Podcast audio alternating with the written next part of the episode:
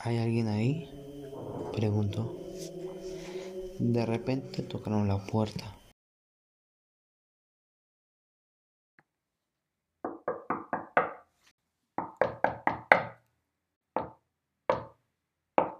Cuando la puerta se abrió.